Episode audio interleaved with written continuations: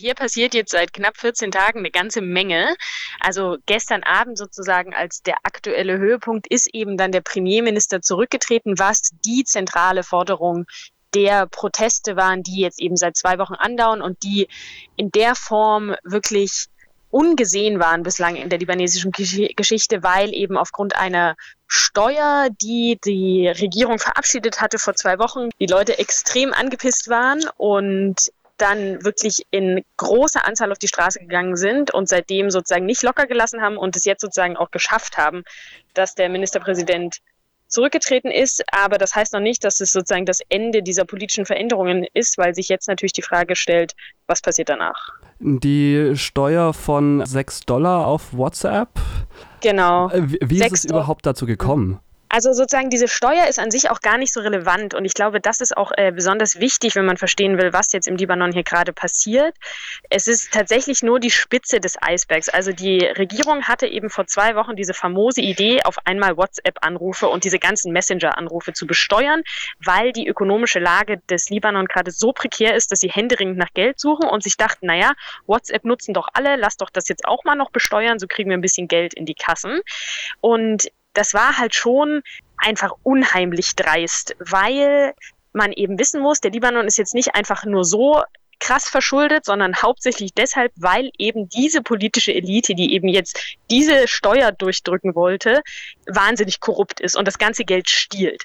Und dass sie jetzt zusätzlich die Leute noch mehr steuern wollen, mit WhatsApp-Anrufen, was eben wirklich jede einzelne Person hier nutzt. Also jeder, jede Person ruft jeden Tag über WhatsApp an war halt echt ganz schön unverschämt und deswegen sind die Leute direkt auf die Straße und dann hat die Regierung auch sehr schnell gemerkt, dass das vielleicht nicht so eine clevere Idee war und hat die Steuer direkt auch wieder zurückgezogen. Das heißt, es ging eigentlich schon ab dem zweiten Tag überhaupt nicht mehr um diese Steuer, sondern um viel Grundsätzlicheres, nämlich, dass die Leute wirkliche politische Veränderungen wollen, dass sie ihre korrupte politische Elite nicht mehr wollen und sich nach umfassenderen und funktionierenden politischen Veränderungen sozusagen sehen und die einfordern. Und dann haben die Proteste aber eben nicht aufgehört. Das ist ja sozusagen der springende Punkt, dass die Leute jetzt seit zwei Wochen wirklich demonstriert haben, damit die Regierung zurücktritt, weil diese Steuer eben nur die Spitze des Eisberges ist, sozusagen nur Symptom von dieser politischen, von dieser korrupten politischen Elite, der die Leute einfach keine Veränderung mehr zutrauen. Also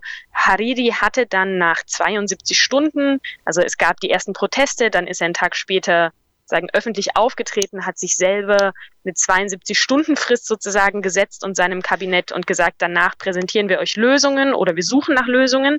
Dann gab es so ein Reformpapier, was die Regierung veröffentlicht hat, in dem sozusagen verschiedene wirtschaftliche Maßnahmen vorgeschlagen wurden, die die Leute aber aus Prinzip schon mal nicht überzeugt haben. Also egal, was diese Regierung sozusagen jetzt noch veröffentlicht oder an Lösungen präsentiert hat, wurde halt von dem Großteil der Menschen sofort abgeschmettert, weil sie gesagt haben, wir vertrauen euch einfach nicht mehr. Ihr habt über 30 Jahre jetzt das Land äh, derart ausgebeutet. Wir wollen, dass ihr geht und wir wollen einen Neuanfang. Die Proteste sind ja vor allem deswegen auch bemerkenswert, weil sie so unglaublich groß sind. Wie genau sieht das eigentlich vor Ort aus? Also wir haben hier in den Nachrichten eine Bilder von Großdemonstrationen in Beirut gehabt und das war es auch schon ungefähr.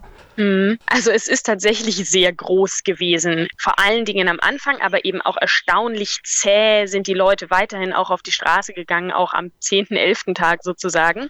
Und ich mhm. glaube, es gibt mehr mehrere Besonderheiten an diesen Demonstrationen. Zum einen sind die Demonstrationen eben sehr groß und zwar landesweit. Die sind halt auch deshalb so groß, weil sie nicht nur in Beirut stattfinden, sondern wirklich im ganzen Land. Also die ersten Tage gab es riesige Demonstrationen auch in den anderen großen libanesischen Städten, in Tripoli im Norden, in Sur ganz im Süden, in Saida, überall, auch in den kleineren Städten ähm, sind die Leute wirklich in Massen auf die Straße gegangen. Am ersten Sonntag, also am ersten Wochenende, Samstag, Sonntag, waren angeblich über eine Million Menschen auf der Straße. Wenn man sich vor Augen führt, dass der Libanon insgesamt nur so gut fünfeinhalb Millionen EinwohnerInnen ja. hat, ist das halt ein gutes Fünftel der gesamten Bevölkerung. Also das sind schon Zahlen, da kommt man im, also einfach, wenn man schon mal auf die Straße geht, nicht drumrum. Die Leute haben angefangen, dann Straßen zu blockieren. Das heißt, es war nicht nur zentral auf den Plätzen, sondern auch auf den großen Autobahnen. Jetzt letzten Sonntag gab es eine sehr große Menschenkette. Also die Leute haben versucht, wirklich vom Norden bis in den Süden des Landes eine geschlossene Kette zu bilden, was, glaube ich, nicht ganz gelungen ist, aber was trotzdem äh, sehr positiv wahrgenommen wurde von vielen, dass die Menschen kilometerweise wirklich zusammenstanden, 170.000 Menschen angeblich. Also das war auf jeden Fall in allen Ecken des Landes zu spüren. Die Regierung im Libanon besteht ja aus einer relativ spannenden Mischung aus verschiedenen, ich nenne es jetzt mal Clanstrukturen, ähm, unter anderem mit Beteiligung von der Hisbollah und äh, anderen Gruppierungen, auch eine christliche Gruppierung und so. Und auch dieses Kabinett ist ja eigentlich ein gefährlicher Balanceakt, um diverse Spannungen, die mal zum Bürgerkrieg auch schon geführt haben, nicht wieder aufbrechen zu lassen. Warum jetzt die Forderung, dass alle zurücktreten? Hm, ja, also das runterzubrechen ist natürlich immer ein bisschen schwierig. Also ich glaube, ja. was schon erstmal sehr zentral ist, wenn man sich mit dem Libanon beschäftigt, ist zu verstehen, dass hier sehr viele unterschiedliche sagen, Religionsgemeinschaften irgendwie leben. Also es gibt insgesamt 18 verschiedene Gemeinschaften und diese religiöse oder konfessionelle Zugehörigkeit spiegelt sich eben auch ganz stark im politischen System wieder. Das heißt, man hat explizit nach Ende des Bürgerkriegs 1990 so ein auf Konfession aufgebautes politisches Verhältnissystem aufgebaut. Das heißt, überall im öffentlichen Sektor, seien es die großen Posten, Premierminister, Präsident, Parlamentspräsident und so weiter, die sind immer quotiert nach Christen, Muslimen, also Sunniten und Schiiten. Und dann auch im Parlament gibt es sozusagen überall Quotierungen und eben auch in der Regierung. Also es gibt halt eine Einheitsregierung, in der im Wesentlichen alle großen politisch slash religiösen Parteien beteiligt sind. Und das hat halt auch nicht nur die politische Realität, sondern auch die gesellschaftliche Realität im Land die letzten 30 Jahre schon extrem geprägt. Also es gibt dadurch eben so starke ja, Clanstrukturen, kann man es vielleicht nennen, aber auf jeden Fall sind die Leute schon sehr fest gebunden irgendwie an diese religiöse Zugehörigkeit, die sie irgendwie haben. Hezbollah und Amal. Amal ist die andere genau. große schiitische Partei auch. Und deswegen hat man halt lange gedacht, es kann sozusagen keinen vereinten Protest geben, weil die Leute sehr sozusagen an dieses, dieses konfessionelle System hat eine sehr starre Struktur irgendwie etabliert. Auf der einen Seite eben Balance geschafft und irgendwie versucht, alle zu beteiligen, aber auf der anderen Seite hat es den Leuten eben auch lange verunmöglicht, dass man aus diesen starren Zuschreibungen, du bist jetzt Sunni, du bist jetzt Druse, du bist Christ und so weiter, rauskommt, weil eben das politische System auch darauf angewiesen ist. Und Jetzt war sozusagen, und das ist das unheimlich beeindruckende an diesen Protesten gewesen, dass die Leute das tatsächlich überwunden haben. Also ein sehr großer Teil der Bevölkerung tatsächlich das erste Mal so richtig zusammenstand, unabhängig davon, ob man jetzt, äh, also zu welcher Partei man gehört, welche Religion man hat, die Leute gesagt haben, diese gesamte politische Elite ist korrupt. Egal, wer da drin sitzt, die sitzen da eigentlich alle drin und wir wären eigentlich alle von denen ausgebeutet, auch wenn wir unseren einzelnen politischen Anführern sozusagen folgen. Und deswegen stehen wir jetzt zusammen als sozusagen libanesisches Volk auf gegen unsere Regierung. Und das war sozusagen so ein Novum in der Geschichte, so ein Moment von wo libanesische Identität wirklich auch entstanden ist, die eben vorher immer sehr segregiert war, was, glaube ich, äh, sehr viele Leute extrem beeindruckt und auch überrascht hat. Aber es ist auch eine Identität, die zumindest von dem äh, libanesischen Militär schon eine Weile lang versucht wird zu kreieren. Ist es da nicht vielleicht auch die Gefahr, dass man in so einen Nationalismus reinrutscht, der einem eigentlich auch nicht weiterhilft? Hm, also ich weiß nicht, die Rolle der libanesischen Armee ist relativ komplex. Ich würde nicht sagen, dass die libanesische Armee jetzt der einzige ähm, Akteur ja. hier ist, der versucht sozusagen so eine umfassendere Identität zu kreieren aktiv. Ich glaube, es ist eher so, dass die libanesische Armee schon lange, also schon immer eigentlich diese Rolle hatte, dass sie eben eine der wenigen staatlichen Institutionen ist, wo man nicht diese starke Segregation hat, sondern wo eben tatsächlich alle schon zusammenkommen. Also deswegen hat die libanesische Armee auch unter Bevölkerung im Großen und Ganzen einen sehr positiven Stand. Und das hat sich auch während der Proteste an den zu den meisten Zeitpunkten klar gezeigt, dass die Leute eigentlich sehr ähm, ja, Armee, der Armee sehr positiv gegenüberstanden. Es gab auch viele, es gab immer wieder Videos, wie Kinder Blumen an Soldaten verteilt haben, die die Demonstration sozusagen schützen sollten. Äh, das ist sicherlich auch irgendwie ein komplexeres Thema, aber ich glaube jetzt nicht, dass die Armee sozusagen aktiv an sich dafür verantwortlich ist, dieses nicht konfessionelle System zu überwinden, weil sie sind ja trotzdem Teil des Systems, aber das stimmt, innerhalb der Armee gibt es da so eine gewisse gelebte, mhm. nicht, also nicht konfessionelle Struktur. Äh, gleichzeitig klar, das ist natürlich der Hauptkritikpunkt, den man an dieser sozusagen jetzigen Bewegung oder diesem aktuellen Narrativ finden kann, dass es natürlich was sehr Nationalistisches hat. Und das ist auf jeden Fall auch ein Problem, wenn man eben bedenkt, dass es auch noch sehr viele andere Gruppen im Libanon gibt, die jetzt gerade überhaupt keine Stimme haben oder innerhalb dieser politischen Tage irgendwie kaum eine Rolle spielen, seien es die eine Million SyrerInnen im Land, seien es die vielen auch Domestic Workers, die hier im Land sind, aus verschiedenen Ländern, vor allen Dingen aus Ostasien. Da kann man sicherlich dann auch einwenden, dass das irgendwie auch noch berücksichtigt werden muss. Ich finde es aber auch gefährlich, ist sozusagen mit diesem, mit der Nationalismus-Schelte sozusagen jetzt direkt mhm. wieder kaputt argumentieren zu wollen, weil ich glaube, dass diese Bewegung gerade schon auch eine sehr einen positiven Effekt hat, dass nämlich LibanesInnen an sich erstmal zusammenstehen. Es richtet sich ja auch gegen eine bestehende politische Elite, die es erstaunlicherweise geschafft hat, eigentlich eine relativ stabile Wirtschaft aufrechtzuerhalten bis vor kurzem. Was ist eigentlich da so die Reaktion gewesen auf die Proteste bisher? Also es Gab es irgendwelche Versuche, Proteste einzudämmen oder ähm, jenseits von diesem einen Reformpaket, was offensichtlich abgelehnt wurde? Also ich glaube, das stimmt erstmal so nicht, dass die äh, Wirtschaft besonders stabil war. Die Wirtschaft stirbt eigentlich schon seit Jahren extrem ab. Also das Land ist seit Jahren in der ökonomischen Krise. Das hat verschiedene das, Faktoren. Das, ja, das meinte ich gar nicht, sondern ähm, es ist tatsächlich immer schlimmer geworden, aber es ist noch nicht so drastisch abgestürzt wie in wie man hätte erwarten können, in Anbetracht dessen, dass es eigentlich keine offene Handelsgrenze über Land gibt, sondern nur über Wasser und dass die Lage echt vom Libanon selber sehr isoliert ist, mit Bürgerkrieg nebendran und so weiter. Ja, ich weiß nicht, also das kommt jetzt halt so ein bisschen auf den Maßstab an. Also ich glaube schon, dass man sehr, jetzt im Land hat man schon extrem gemerkt, wie seit mehreren Jahren die Wirtschaft mhm. deutlich, deutlich schlechter geworden ist, gerade eben auch wegen des Bürgerkriegs in Syrien und weil es eben nicht so viele Landgrenzen gibt.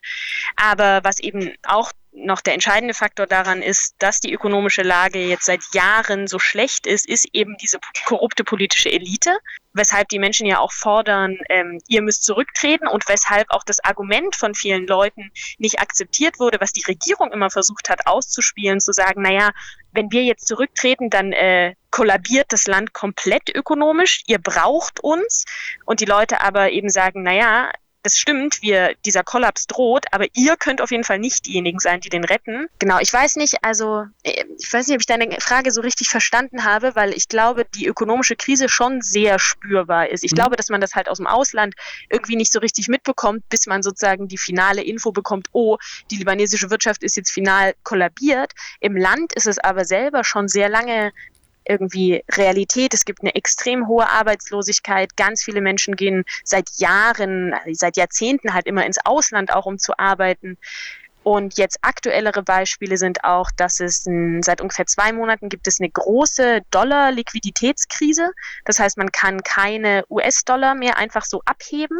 Jetzt ist im das war auch schon vorher, hat es schon geschwankt und jetzt während der Proteste ist es ziemlich final eingebrochen. Der stabile Wechselkurs zwischen US-Dollar und libanesischem Dira, der über die letzten 15 Jahre ziemlicher Stabilitätsgarant war, ist jetzt auch weggebrochen. Also das sind so ja, ein bisschen diese Anzeichen, die ich meine, dass es, was praktisch auch die Proteste wahrscheinlich mit auslöst, jetzt in diesem Moment und nicht vor einem halben Jahr zum Beispiel.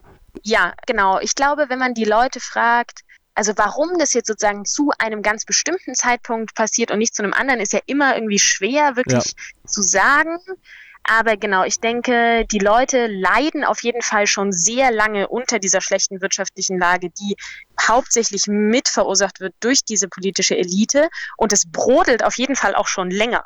Also das kam jetzt nicht völlig unverhofft, dass die Leute sozusagen überraschend festgestellt haben, oh, die wirtschaftliche Lage ist schlecht, unsere Elite ähm, macht nichts dagegen, sondern beutet uns aus. Ähm, und ich glaube, es hat sich halt so angestaut, weil es gab auch vor den großen Protesten, gab es schon auch jetzt seit einigen Wochen immer mal kleinere Proteste, auch in verschiedenen Städten. Und ich glaube, was jetzt das Fass wirklich zum Überlaufen gebracht hat, war eben diese letzte Idee mit dieser WhatsApp-Steuer, wo die Leute eben gesagt haben, so, jetzt reicht's aber mal wirklich. Da wäre noch eine ganz spannende Frage, gibt es Forderungen über den Rücktritt hinaus? Also gibt es eine Vorstellung, was passiert, wenn die Regierungen tatsächlich alle zurücktreten? Sind sie ja. Also das ist ja das, was gestern passiert ist. Gestern ist ja der Premierminister mhm. sozusagen zurückgetreten und das bedeutet eigentlich auch, dass sozusagen sein Kabinett erstmal zurücktritt. Das passiert jetzt natürlich auch nicht direkt morgen, sondern ähm, die sind jetzt übergangsweise noch im Amt, um irgendwie kein, kein Vakuum mhm. komplett ähm, direkt zu hinterlassen. Aber ja, natürlich, also die Leute sind natürlich nicht nur daran interessiert, dass die Regierung zurücktritt und dann passiert einfach nichts mehr. Aber das ist natürlich immer der Punkt, an dem es irgendwie kritischer wird, weil die Leute sehr geeint waren, erstmal in diesem Gedanken, die Regierung muss zurücktreten, aber es dann natürlich auch immer sehr unterschiedliche Konzepte gibt, was man danach machen soll. Es gibt aber schon von sehr vielen Menschen die Forderung, dass eben dieses konfessionelle System jetzt endlich überwunden werden soll, dass man einen säkularen Staat möchte, in dem sozusagen nicht deine, nicht die Religionszugehörigkeit schon Posten determiniert, Mm, aber das ist wirklich eben sozusagen die eine fundamentale Säule auch des libanesischen Staates. Dafür muss man die Verfassung ändern. Das heißt, das ist ein enormer Kraftakt und dafür braucht man vor allen Dingen auch eben Leute, also es mangelt überhaupt nicht an kompetenten Leuten, aber die Frage ist halt, können diese Leute, die für so eine so zivilgesellschaftlichen säkularen Ansatz einstehen und auch sehr hart kämpfen, die ganze Zeit schon, können dies wirklich in diese Positionen schaffen. Und was man vielleicht auch noch bedenken muss, auch wenn sozusagen das große Narrativ während dieser Proteste jetzt war, die Leute stehen geeint zusammen, waren das natürlich auch nicht alle Leute, die auf der Straße waren. Ne? Also es, ich weiß nicht, ob das sozusagen, ihr das mitbekommen habt, aber gerade gestern, wenige Stunden bevor Hariri zurückgetreten ist, gab es große Auseinandersetzungen mit einigen Anhängern von Hezbollah und Amal, also den schiitischen, großen schiitischen Parteien, wo sehr brutal auf einmal ab, also für alle Menschen sehr unerwartet, aber an sich abgesprochen, diese Anhänger auf einmal in die Innenstadt von Beirut gerockt sind und die ganzen Zelte und alles zerstört haben und auch versucht haben, Barrikaden gewaltvoll aufzulösen, wo man eben sieht, es gibt schon durchaus ähm, auch unterschiedliche Ansichten innerhalb der libanesischen Bevölkerung noch und Menschen, die sehr fanatisch auch diesen Parteien weiterhin anhängen und eben keinen Regierungswechsel wollen und ganz andere Visionen fürs Land haben.